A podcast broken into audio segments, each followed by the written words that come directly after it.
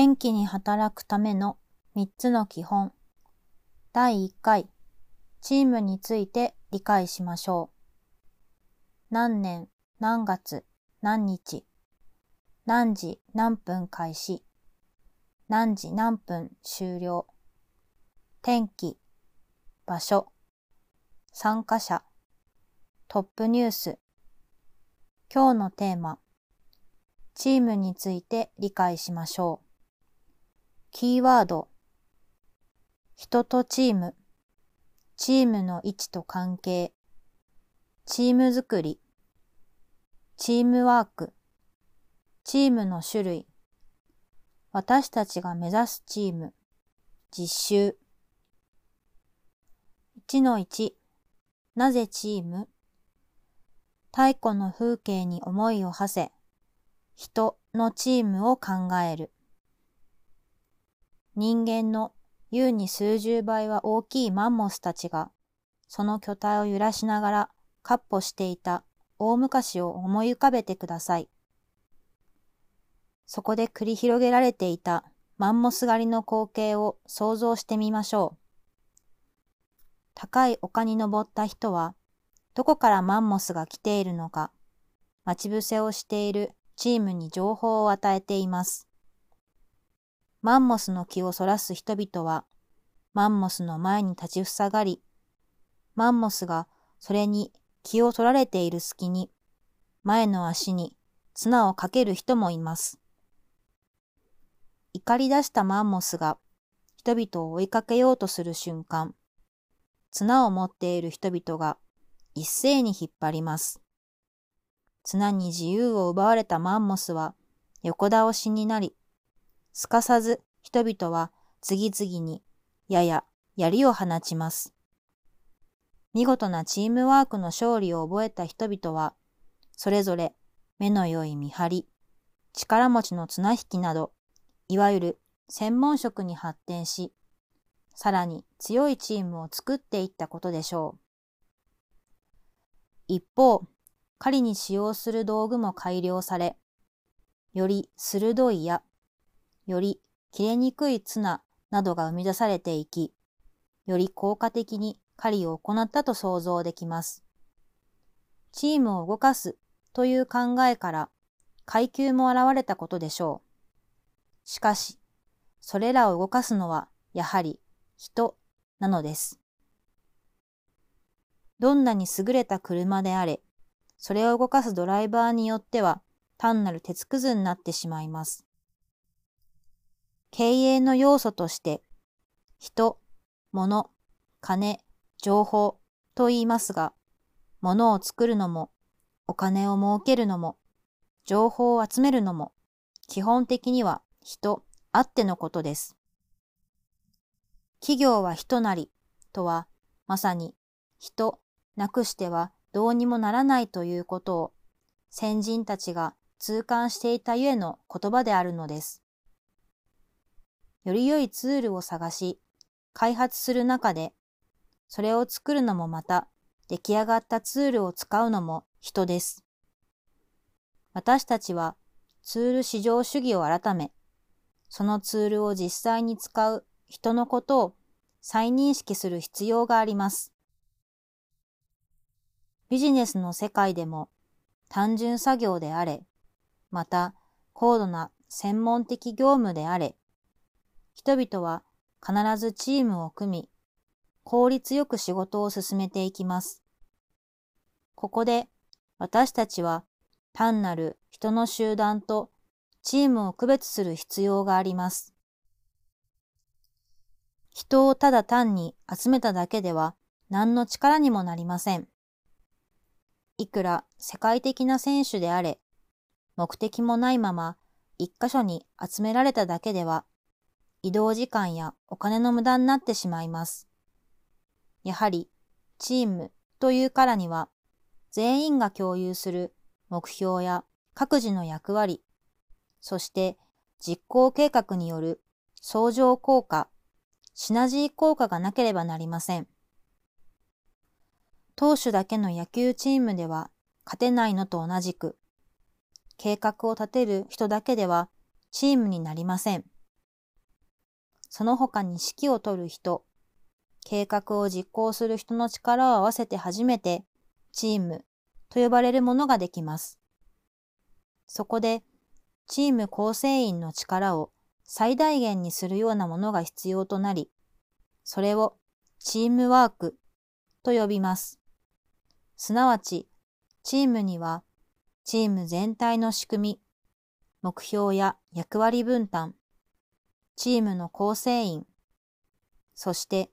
構成員のチームワークが重要な構成要因となります。1-2チームの位置と関係。組織内外から概念的広がり。働く人々にとってチームといえば企業のうちにある集団、すなわちプロジェクトチームとか。営業チーム、研究開発チームなど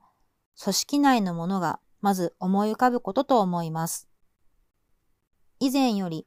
企業対企業の交渉などにおいては、チーム対チームの関係が存在し、企業と顧客との関係は、チーム対個人の関係でした。ところが、顧客志向を基本としたマーケティングの時代に移行してからは、チーム同士の関係が一変しました。いわゆる消費者団体などのチームが出現するようになり、それまで組織内に位置するチーム対組織外にいる個々人という関係はチーム対チームの関係に変わってきました。それだけではありません。それまでの製品等の提供側が消費者側に対して勝つか負けるかという勝敗の関係から提供側が消費者側と共存する関係へと変貌したのです。例えば、コンピューターのプログラムを開発する会社の場合、今まではプログラムの専門家たちがいかにチームワークを形成してより良いソフトを開発するかを競いました。プログラムのデザインもバグ処理もすべて提供側のチーム内で行われたものです。ところが、顧客志向の時代に入り、プログラムデザインの多くのアイディアは顧客から生まれ、プログラムのバグに関しても顧客から情報が多くなりました。その理由は、プログラム専門家たちにしてみれば考えられないような使い方をする顧客がいて、そのためのクレームや改善希望が多く出るようになったからです。このように提供側は顧客からの情報に頼り、また顧客も自分たちが考えているものを的確に提供側に伝えて自分たちの欲しいものを作ってもらうという状況が生まれました。このようにお互い異なる目標は持っていながらもコミュニケーションを図り、共存を目指すチームとチームの世界へ大きく変貌することにより、各組織のチームはいつの時代にも増して重要な役割を持つようになりました。一人の優れた才能の持ち主よりは、多数の構成員によるチームがもたらすシナジー効果がより重要視され、チーム作りはどの組織においても最重要課題として認識されることとなったのです。それでは、チームはどのように作ればいいでしょうか？1-3チーム作り、新築はリフォーム組織の中において最も簡単なチーム作りの方法は場合によって前後しますが、ある目的を持って構成員をヘッドハンティングし、それからチームを構築していく方法です。お金はかかりますが、短時間で優秀な人材を確保することができます。この方法は資金力があり、これから全く新しい事業を立ち上げるときなどに有効です。しかし、初期段階ではお互い異なる場所で働いていた優秀な人材を単に一箇所に集めただけであるため、チームワーク構築には時間がかかるという難点もあります。そのため、ヘッドハンティングの時点ですでに共通の目標や役割が明確になっていることが前提となります。一方、既存の組織内で適材適所の組み合わせを発見する方法もあります。この方法にはヘッドハンティングのための資金力は必要なく、組織に慣れ親しんでいるという長所があります。しかし、適材とはいえ、各構成員同士の現段階での能力が業務遂行に十分でない場合もあり、それを補うための人材育成プログラム等が必要になることも考えられます。将来見込みのある人を育てるための努力は、資金的にも、また組織内の士気向上のためにも重要な戦略です。現実的には、構成員を組織内で発掘しながら、どうしても足りない分野の専門家を外から招聘するのが一般的ですが、新しく組み合わされた構成員間のチームワーク構築はいずれ必要となってきます。以上のように、人を集める方法が異なっても、結局はチームワークを構築する必要があることが分かりました。それでは、その方法にはどのようなものがあるでしょうか ?1-4 チームワーク作り保証、見返りから共通の目標へチームワークとは文字通り人々を束ねる連帯感に基づいた集団の行動です。チームワーク作りは共通の目標やチームからの見返りに対する個々人の納得から得られますが、その方法は時代的な背景と深く関係しています。特に日本の場合、会社のために頑張るという大義名分のもとで、個人の犠牲はある程度仕方がないという考えが根強く存在していました。個人の犠牲や忠誠心に対して、組織は終身雇用や年功序列という雇用の保障と見返りを提案してきました。日本はこのような全体主義的な発想に基づき、目を見張る速さで経済発展を成し遂げ、世界の経済に多大なる影響を与える存在となりました。しかし、その日本においてもその後の経済状況や考え方の変化により、会社のためというより自己実現のための就業と考える人々が増加する一方、終身雇用、年功序列という不分率を守ることができない、あるいは守らない会社も増えてきました。終身雇用、年功序列時代の上司が個人主義の若者たちに対して会社のために個人を犠牲にすることを求めたとしても、納得を得ることはできません。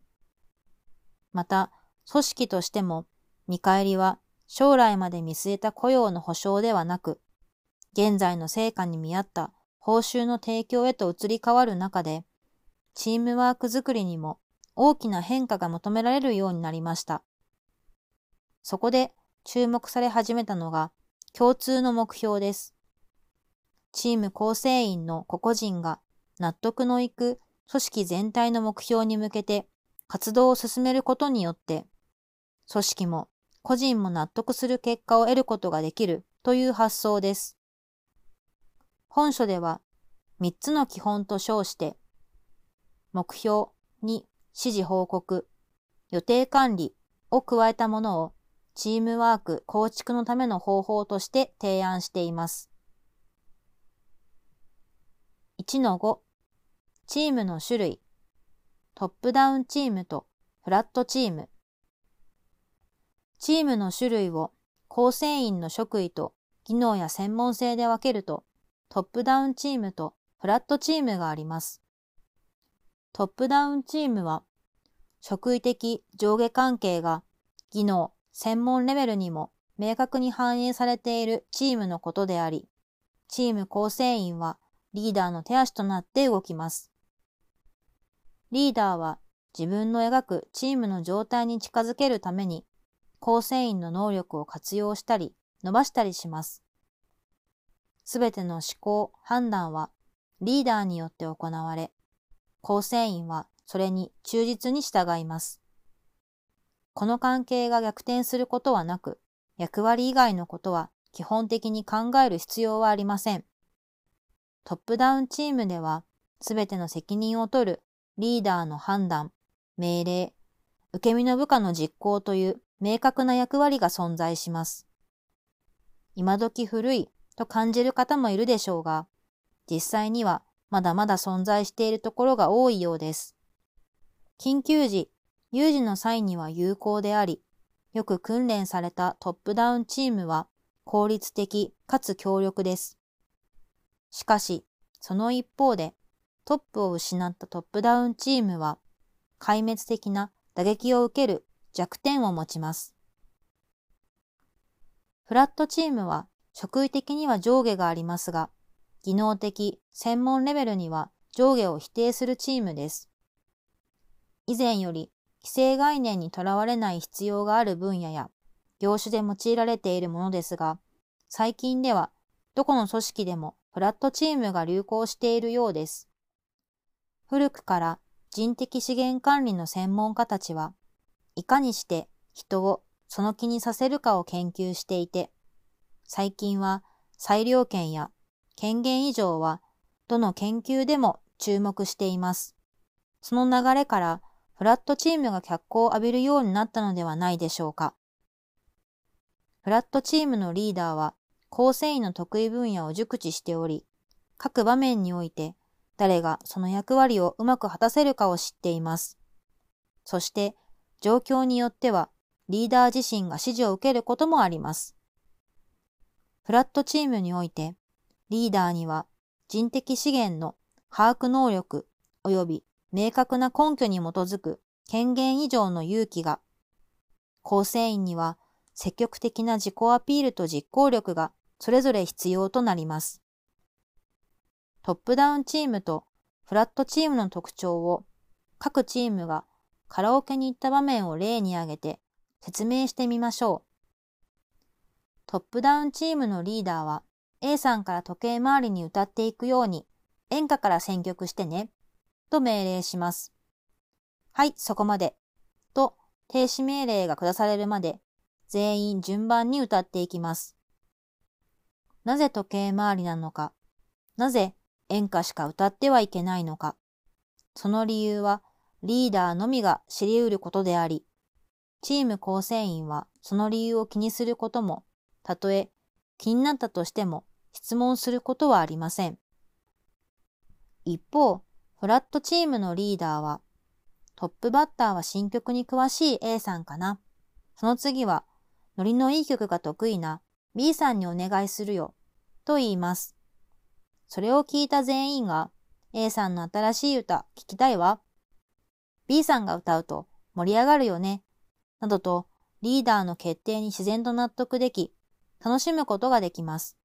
また、場合によっては、今日は C 君が仕切ってください、と、チーム切っての盛り上げ役であることを知った上で頼むこともあります。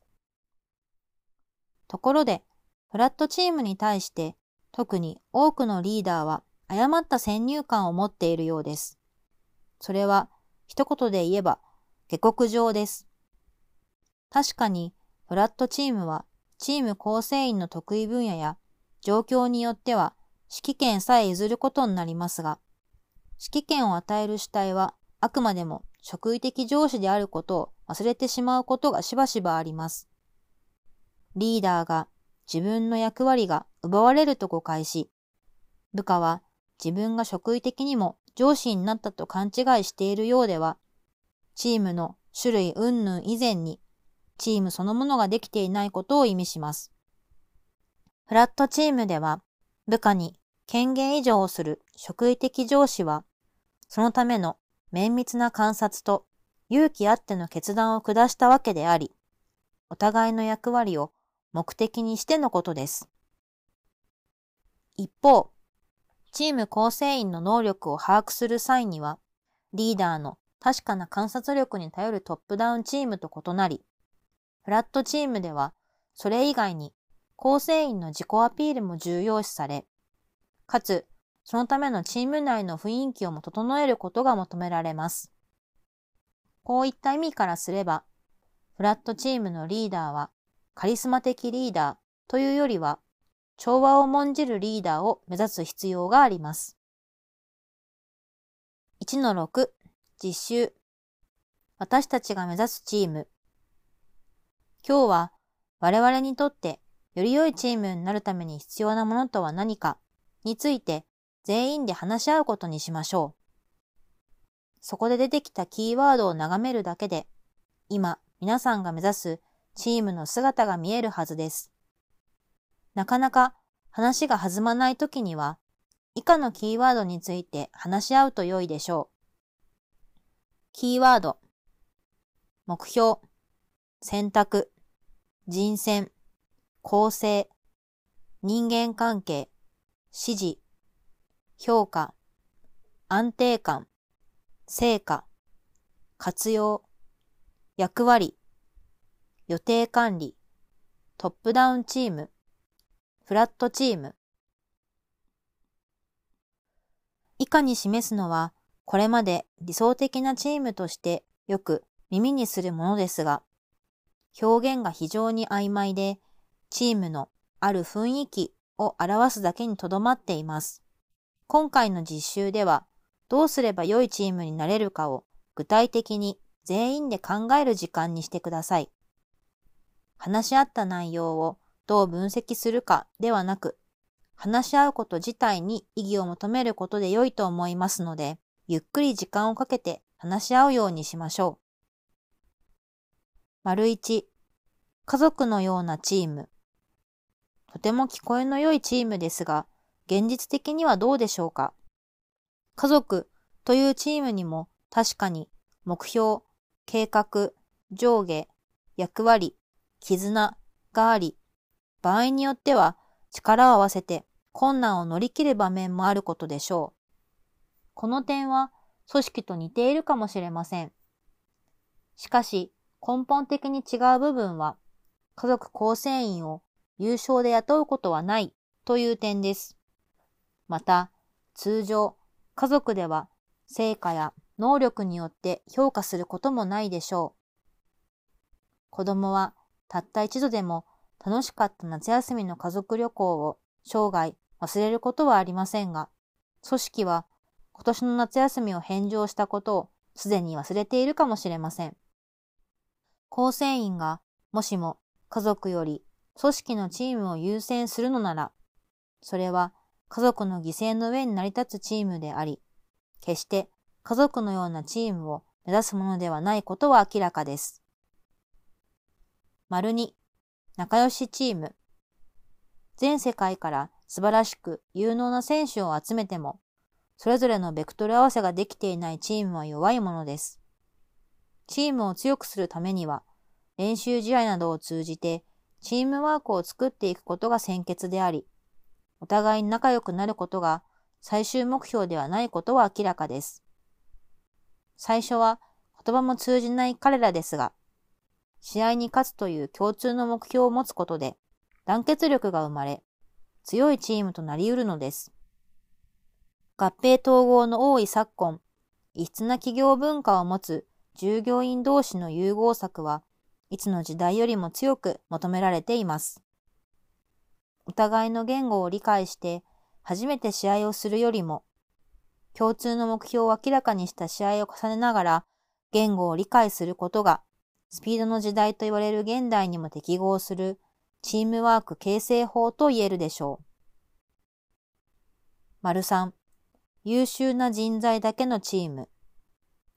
優秀さの定義にもよりますが、受験戦争を勝ち抜いた、より良い成績を収めてきた、いわゆる優秀な人々が抱えている問題としてよく挙げられるのは、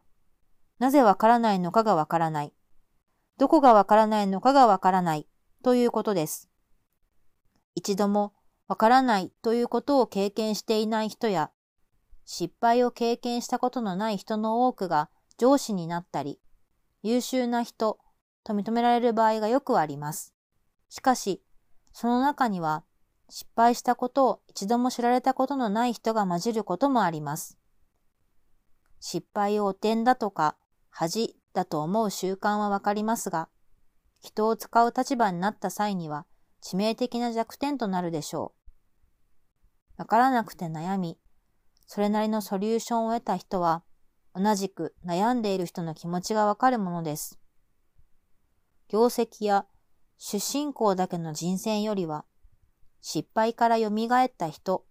俗に言う C 級社員から這い上がってきた痛みのわかる人を優秀な人材の部類に入れるチームの将来は明るいでしょう。1-7産業保険チームへ産業保険チームは専門家同士のチームであるため、比較的フラットチームを構築しやすいと思いますが、組織内で働く人々、産業保険チームにとっての顧客は必ずしもそうとは限りません。1回目の今日は産業保険チームが目指すチームについて実習を行った後、産業保険サービスの対象となる人々の実情を把握する必要性についても話し合うことにしましょう。彼らがどのようなチームを組み、どのようなチームを目指しているかを知ることは、的確かつ円滑なサービス提供のために非常に重要です。そのためにも、健康診断や職場観察、巡視といった活動の中で、彼らの働く内部環境であるチームの状況を理解するように努めましょう。それぞれの健康状態は詳しく把握していながら、いざ彼らがどのような状態で働いているか、どのような業務を行っているかとなると、理解が不十分な専門家が多いようです。もしも年間生産量、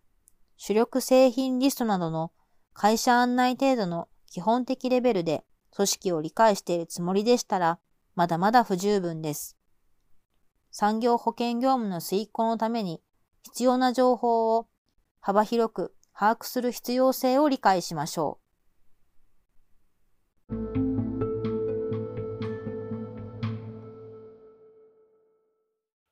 コラムパラダイムシフト1治療と予防のパラダイム治療とは病気を治すことであり、予防とは病気や災害が生じないように注意し、事前にその発生を防ぐことです。治療は専門家の診断とソリューションにより行われるため、当然ながら専門家に頼る比重はとても高く、治療を受ける人の専門知識は専門家が持つ質、量に比べてはるかに乏しいことが容易に想像できます。予防についてもまた、病気や災害が予測できる専門家に頼る比重が高く、その予防の対象者についても治療ほどではありませんが、専門知識が十分とは言えない状況になります。このように治療と予防のパラダイムの特徴は、判断とソリューションの出所が専門家から出てくることにあります。治療とは現在ある困った状態を診察、検査し、診断をつけ、解決へ導くことです。例えとしては、お腹が痛い状態に対して診察、検査を行い、急性腸炎と診断をつけ、その解決のために成長剤を投与することが挙げられます。この場合の解決とは、お腹の痛みがなくなるということであり、もっと言えば、お腹が痛くなる前の状態に戻す。つまり、ゼロにリセットするということです。一方、予防とは将来ある困った状態が起きないように注意し、事前に防ぐことです。インフルエンザだと手洗い、うがいの冷行、マスクの着用で事前に防ぐがそれです。この場合の防ぐとはインフルエンザにかからないということであり、未来に予想されるマイナスを回避し、今の状態で維持する。つまり、今のゼロをキープすることと言えます。治療と予防のパラダイムを持つ専門家は、対象者のことを治療的には患者、予防的には患者候補として認識をします。対象者のために専門家は対象者に必要であるものを専門的に提供することになります。この際の問題としては、専門家が知っているソリューションの必然性をいかに対象者に納得してもらうかが挙げられます。